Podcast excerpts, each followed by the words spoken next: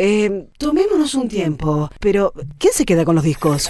Porterixmendoza.com.ar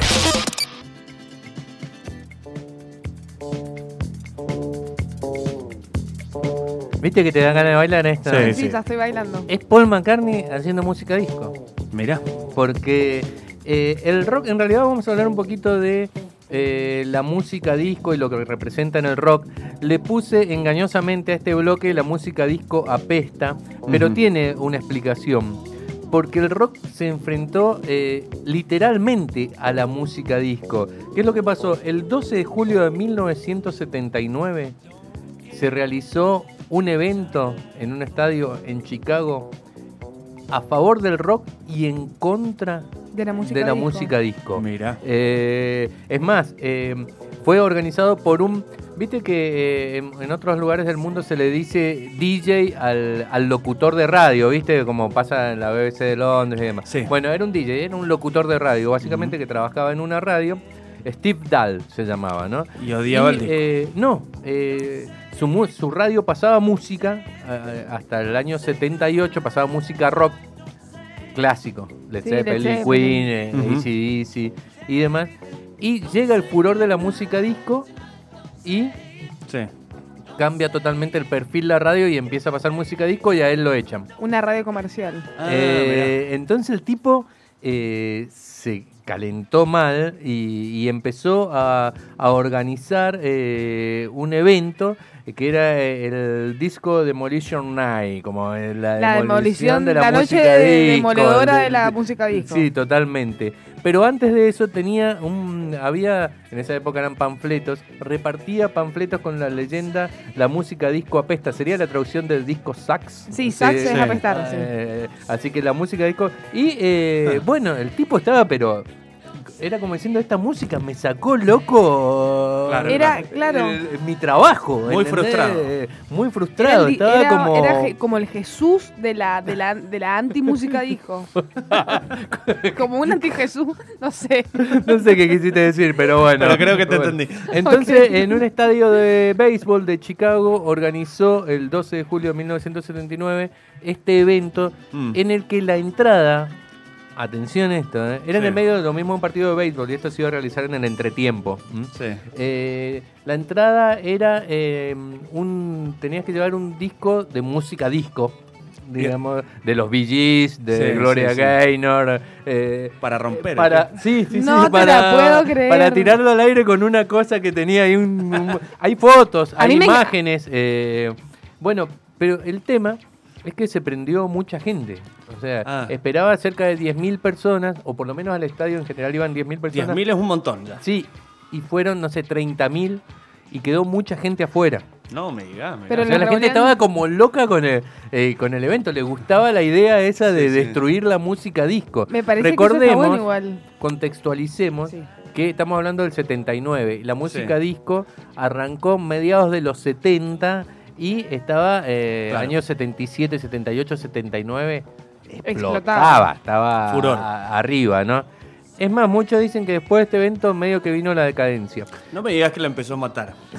Y pero en realidad eh, también el evento fue polémico. Si ahora te pones eh, a buscar en, en internet, vas a ver que eh, muchos lo consideran una fecha eh, negativa para, para el rock, para la música, para la sociedad, porque se le sumaron consignas ya que no eran en contra de la música disco, ¿entendés? Sí, Era como- media homofóbica, racista, eh, contra los extranjeros, porque viste que también, eh, a- o sea, la música disco ¿qué era? Era funk, era Ah, era- soul, era, era Sí. eh, música bailable, con percusión y demás, pero que convocaba a, a mucho público, al público afro. De todo. Sí, eh, Era una fiesta hater. eh, y en realidad se convirtió, esa sería la traducción Claro. literal a, a la época de, Vos, a- de actual. rudo, Un- salí. una fiesta hater, ¿no? ¿Por qué? Porque, bueno, ya sabemos que dentro de, de todo lo que fue la música disco, eran muy bien vistos eh, la- los gays, las lesbianas, Sí. las lentejuelas, los tacos, Claro, los peinados afro, los negros, ¿entendés? El que era todo ahí. lo que eh, el, el racista, el tipo Sí, sí. de clase media conservadora detesta. Claro. Un Eh, hombre de lentejuelas, sal de ahí. Sí, Ale. totalmente. Por eso, es más, yo durante muchos años, que a mí que me gusta leer mucho de, de rock, tuve como una imagen eh, equivocada, entre comillas, o por lo menos eh, que se puede someter a discusión sobre la música disco. ¿Por qué? Porque en Argentina pasaba otra cosa. Ah. Vamos ahora para, para este lado. Nos mudamos para el lado de Argentina y vemos que en Argentina, por ejemplo, la música disco era muy criticada por el rockero. Sí. Eh, No llegó a haber un evento como este y demás. Pero pongo ejemplos. La revista de rock alternativa por excelencia del rock era eh, El Expreso Imaginario, dirigida por Pipo Arnould, por todos los periodistas que, eh, de esa época, Claudio Kleiman, estaba Alfredo Rosso, y puso en un número de la tapa a John Travolta, que representaba la música Sí. disco por Claro, la la película, película. con un tomatazo. ¿Entendés? Ah, Algo que ahora lo, veré, lo ves medio violento, pero en ese momento Es estaban todos, "Ah, sí, Claro. muerte. al-". ¿Y por qué? Porque la música disco que era muy relacionada con los chetos. ¿Entendés? Claro. En Argentina estaba la dictadura y lo que el Sí, lo que menos sentimiento había era del rockero promedio Sí. y del periodista era con esta música quieren tapar lo que realmente pasa y el rock es el único que está diciendo verdades. Puede que ser un poco es eso. Que tenía un poco Un de razón. eso. Pero a la vez vos ves la película y en Sí. realidad la película, protagonizada por John Travolta, Fiebre de Sábado por la Noche, Sí. critica ese estilo de vida. eh, Cheta. eh, o por lo menos superficial, ¿entendés? En realidad es un tipo que labura toda la semana para usar la pincha que quiere y pasarla bien Sí. y, y demás. Lo mismo la película no muestra, eh, porque había como, digamos, eh, extranjeros, mucho, el público de, de esas fiestas y de esa música eran muchos extranjeros, negros, se, mue- se los muestra, pero no en la dimensión en que realmente estaban. ¿Sabes qué pasa? Que también, qué sé yo, acá lo escuchaba, no sé, la letra en inglés. Entonces no tenía una traducción, no sabías lo que estaba diciendo. Capaz que tenía alto mensaje la canción, Ajá. no lo podías Lo mismo no descifrar. tenían alto no, mensaje, No, ya lo sé, pero ponerle que alguna sí. No tenías cómo descifrarlo y era como, Mm. le estás sacando lugar a alguien que está diciendo un montón de cosas que están pasando. ¿Y qué pasa? Capaz que la música disco rompía con todo eso, con, con la homofobia, con, con querer mostrarse como uno es, con querer usar cosas, Claro. romper el estereotipo, pero acá en Argentina a la vez estaban pasando, estaban desapareciendo gente, entonces la preocupación directamente era como, mira, o sea, eh, nos están matando. Claro, sí, sí, sí. Va por ese lado. Y eh, hay que decir varias cosas alrededor de la música disco. Primero, que como vamos a ver recién, vamos a picar algunos temitas, los rockeros se acercaron a la música disco. Los rockeros los que hacían música, Sí. no lo- los que seguían a este, a este locutor.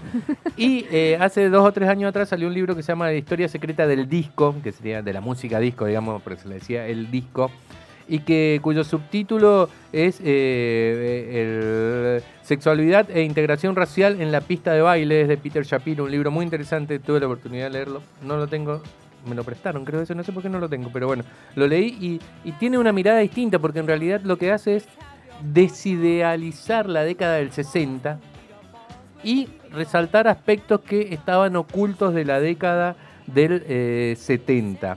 A ver, ¿qué es lo que dice el tipo? Dice que en realidad eh, en la música disco fue el momento en el que se integró y se cumplieron incluso algunas utopías Mm. de eh, la década del 70.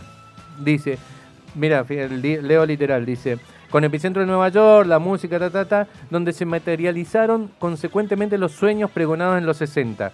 Desenfrenada liberación sexual, Bien. igualdad racial, encuentro comunitario en torno al placer Sí. y, eh, y encima prescindiendo del uniforme de que tenés que vestirte de jeans sí o sí, sino que te vestías como Como la loca, la famosa... Claro. Aguante la música disco.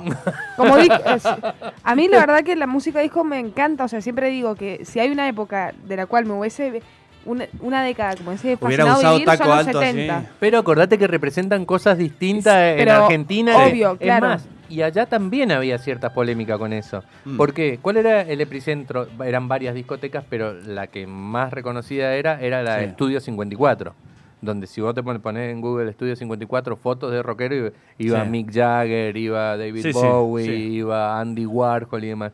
Y tenía una política media rara porque entraba eh, el negro, iba a decir el afroamericano para ser tan correcto, bueno, iba el negro más chastrini y lo dejaban entrar y a veces a ese mismo negro el sábado siguiente no lo dejaban entrar. Claro. Pero eh, tenían ahí cerca a, a Mick Jagger, a Bowie, a Iggy Pop, ¿entendés? Era como eh, todo eso. Y también lo que tenía era que antes de esa música se bailaba como muy en pareja en los boliches. Y a partir de ahí se empezó a bailar como Más todos en ronda, bailaban, como más- claro. no ronda, sino ¿Te- claro, ¿Te acordás que también habían concursos? Así, Sí, Totalmente. Se armaban los bien en el año pasillos. 50. ¿El funk entra como disco? James Brown, por ejemplo. Eh, no, eh, es funk, pero Eh, eh, el la música disco to- toma muchos elementos de- Sí. del funk. Sí. Eh, es- básicamente tiene la guitarrita, el ritmo, Sí, sí. la percusión, el bajo bien marcado, que Mm. son elementos que vos te pones a pensar, son cosas que van muy bien con la discoteca. Es el bajo eso iba a- marcado, el que te pega acá, Sí, sí. eh, el ritmo, la percusión bien Es adelante. que eso iba a decir, la música disco, ¿cómo distinguir? ¿La podés bailar? Ok, listo, ya está. Sí, O- eh, o sea, por ejemplo, ¿qué es eso? eh, Después salió la música electrónica, hay muchas músicas bailables. Otra cosa que me faltó decir que me lo hiciste acordar es que en Argentina el rock estaba peleado con la idea de bailar música de rock en las discotecas. Se empezó a bailar recién rock argentino en, en las En los discotecas 80. con, en los 80 y en el 83-84 con clics modernos, Che. los twists, los abuelos. ¿Cuándo? Mirá, ya estamos hablando de... Mucho Sí. tiempo después. Y no existieron, o por lo menos yo ¿Qué no recuerdo- era antes? ¿no? Y pasa que es, es después de la No, guerra. era- es que la ¿Ibas guerra a recitales Malvinas- o ibas a discotecas? Claro. Eh, era como dos grupos distintos. Sí, sí. No, y aparte hay que acordarse que a partir de con la guerra de, con, con los ingleses, todo eso, no, no dejaban pasar nada de música eh, que no fuese en español. Entonces ahí. No, pero eso duró poco tiempo. claro, pero Eh, ahí duró- entonces dijeron, ok, podemos hacerlo guerra. también nosotros, ¿entendés? Sí, Entonces- en realidad tiene que ver, mirá, justamente uno de los discos que se empezó a bailar eh, eh, en la Argentina en las discotecas fue Clicks Moderno. ¿Y dónde lo grabó Charlie? Sí, en Nueva York. En Nueva York. Claro. ¿entendés? Buen Está disco. todo ahí, Sí. todo relacionado. Se cortó el pelo, dijo, estoy muy hippie, Sí, me sí. visto de Sí, blanco, vio a Bowie, unos recitales. estudió 54. eh, Mirá. grabó claro. con máquina de ritmo, o sea, digamos, eh, Sí, sí, todo, sí. todo- todo está relacionado. Y eh, los rockeros, sin embargo, los, o sea, los músicos, ¿no? no los rockeros estos que fueron a este evento loco. Después googleen las imágenes porque hay, Mm. Sí, muy buenas imágenes. Incluso se descontroló, un disco, me se descontroló en un momento, ¿eh? porque era tanta la gente, entraron todos ahí. Es más, la crítica que se le hace es que la policía, si hubieran sido negros los que hacían ese quilombo, no sé qué, reprimía a lo sí. loco, pero acá fue moderada. Ujú. Mirá Ese- que no, loco no, también cómo se reactualiza todo con respecto a los conflictos raciales Y que, que están siempre- en, en Estados Unidos actualmente, ¿no? Sí, totalmente. Siempre ha sido la misma mierda. Bueno, mira, mira, por ejemplo, mira, eh, aquí si querés le subimos un toque el sonido. Mira lo que hacía Blondie, por ejemplo. Que acá aparece también el hip hop, el rap. Esto es re bailable, ¿entendés? Me encanta porque Blondie ha pasado por todo, ¿viste?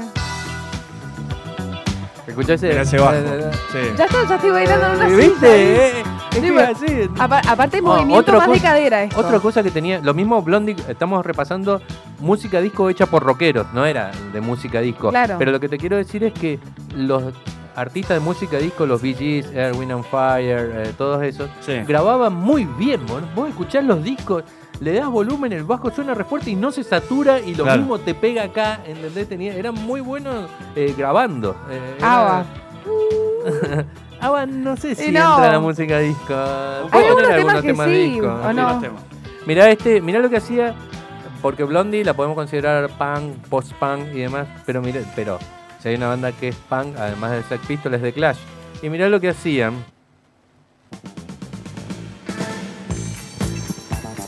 Es muy cadera, es muy cadera, ¿viste? Sí, sí, sí. Todos se acercaron a la música disco, es así. Los grupos punk, los grupos de rock clásico. Esto es re bailable. Es que está bueno y te das cuenta que la música se puede mezclar todo el tiempo y que, no sé, son colores, ¿entendés? Que va. No, o que por ahí eh, lo que los fans separaban, los músicos no separaban. Decían, voy a hacer un tema que tenga reminiscencia de música disco y ya está. Esto viene en Sandinista, ¿no? Eh, The Clash tiene varios temas así. Bueno, eh, este de Blondie es, es Oh. Sí. Este te vamos a acordar a vos. Sí. No sé por qué bailando en el club del vinilo. Lo mismo siempre que ponía música lo ponía este tema. sí, me encanta. Es muy el club del vinilo. Pero mirá, eh, mirá cómo las bandas clásicas también se arrimaban, eh, o por lo menos hicieron su par de temas de música disco. Estamos hablando todo entre el 78 y el 81, ¿entendés? Cuando explotaba, ¿no? Mirá lo que hacía, por ejemplo, Pink Floyd. Sí. Bueno. Escuchá la guitarrita funky. Sí, atrás. Sí, eh, está... ¿Y el eh, bajo? ¿Sí? sí, sí. Por supuesto que después se va para otro lado la canción, pero, eh, Pero era tiene, Pink Floyd. claro. Era Pink Floyd. Mirá The Kings, banda clásica inglesa.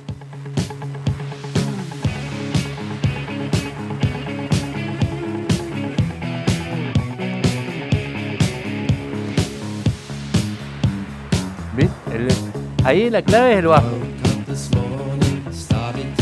Qué divertido. Ay, qué divertido ir a un boliche así. Oh, me Bueno, muero. y también, o sea, algunas bandas punk se pasaban eh, y hacían un par de temas de música disco. Bandas clásicas también, como estamos viendo con The Kings y Pink Floyd. Y también eh, artistas que venían haciendo eh, otra música clavaron clásicos de la música disco, como Rod Stewart. Rod Stewart, baby. Qué gato Rod Stewart. Pará, no, eso, se banca Rod, ah, se banca Rod Stewart.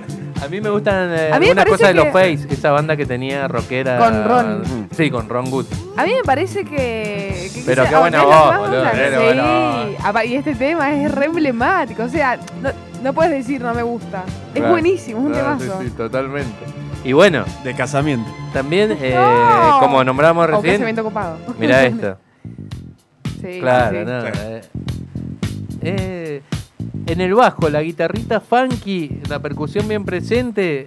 Queda eh, perfecto, eh, y es muy bueno. eh, Sí. y todos estos temas que estoy poniendo, en cualquier eh, fiesta es- siguen explotando. Sí. Totalmente. Siguen explotando. Es Es, que- más, explotan más que los hits específicos de música disco. Sí. O sea, porque los, Sí. los Gees están demasiado pegados a la música. Y Gloria Gaynor también. Y sí, que en cambio, en cambio eh, te ponen este tema y es Queen. Decís, bueno, Claro. bueno Sí, cool, cool. Bien. Eh, hasta las bandas de hard rock eh, se arrimaron a esta música. Mirá lo que hacía A ver. Kiss. Ah, sí. claro, Sí. claro. Yo nací para Marte. Fui hecho para Marte era la Sí. traducción que le.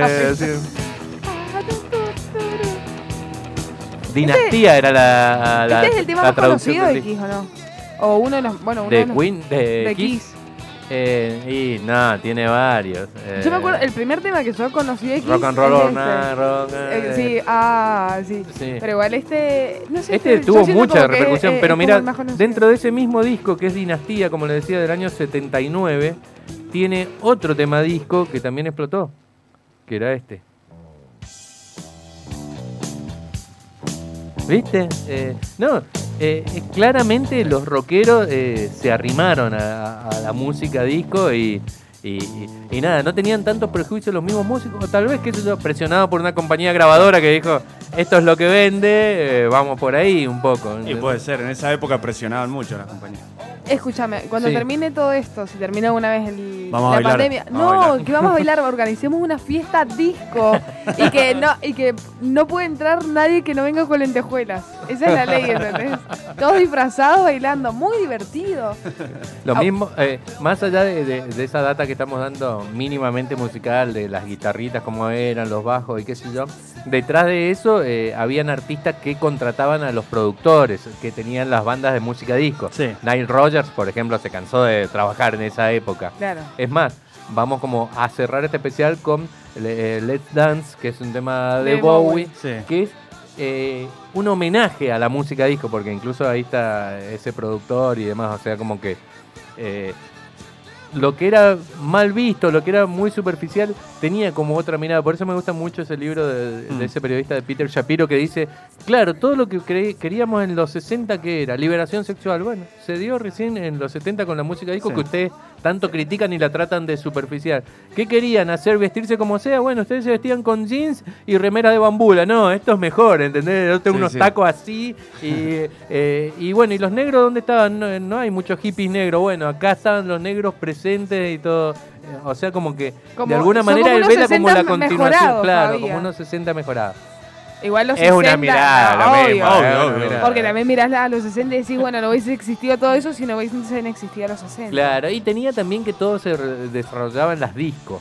¿Entendés que las discos tienen sus pros y sus contras? Sí. En cambio, eh, los 60 era más la naturaleza. Claro, la- sí, los 70 son noche y los 60 son eh, 24-7. Claro, más o menos. Bien, eh, la música disco entonces apesta, no, no apesta, no apesta, pero me parecía muy loco ese evento. Ahora, mirá si ahora sale un no sé, un locutor de radio al que le empezaron a sacar, eh, dejar de poner su música rock y le obligan a poner trap y hace el trap, Trap, apesta. claro. Pero ¿qué llevarían los, eh, los Para y tirar. no sé, gorras. celulares con Spotify? o sea, Claro, gorras y tatuajes, Gorras y a la miércoles. Chao. Algo así. Pero bueno, la música disco entonces no apesta. Oh, sí, no, Y mentira. Ah. David Bowie.